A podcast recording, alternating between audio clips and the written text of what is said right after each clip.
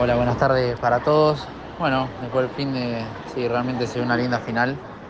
Eh, el auto andaba muy bien, bueno, por eso pudimos hacer la, la pole.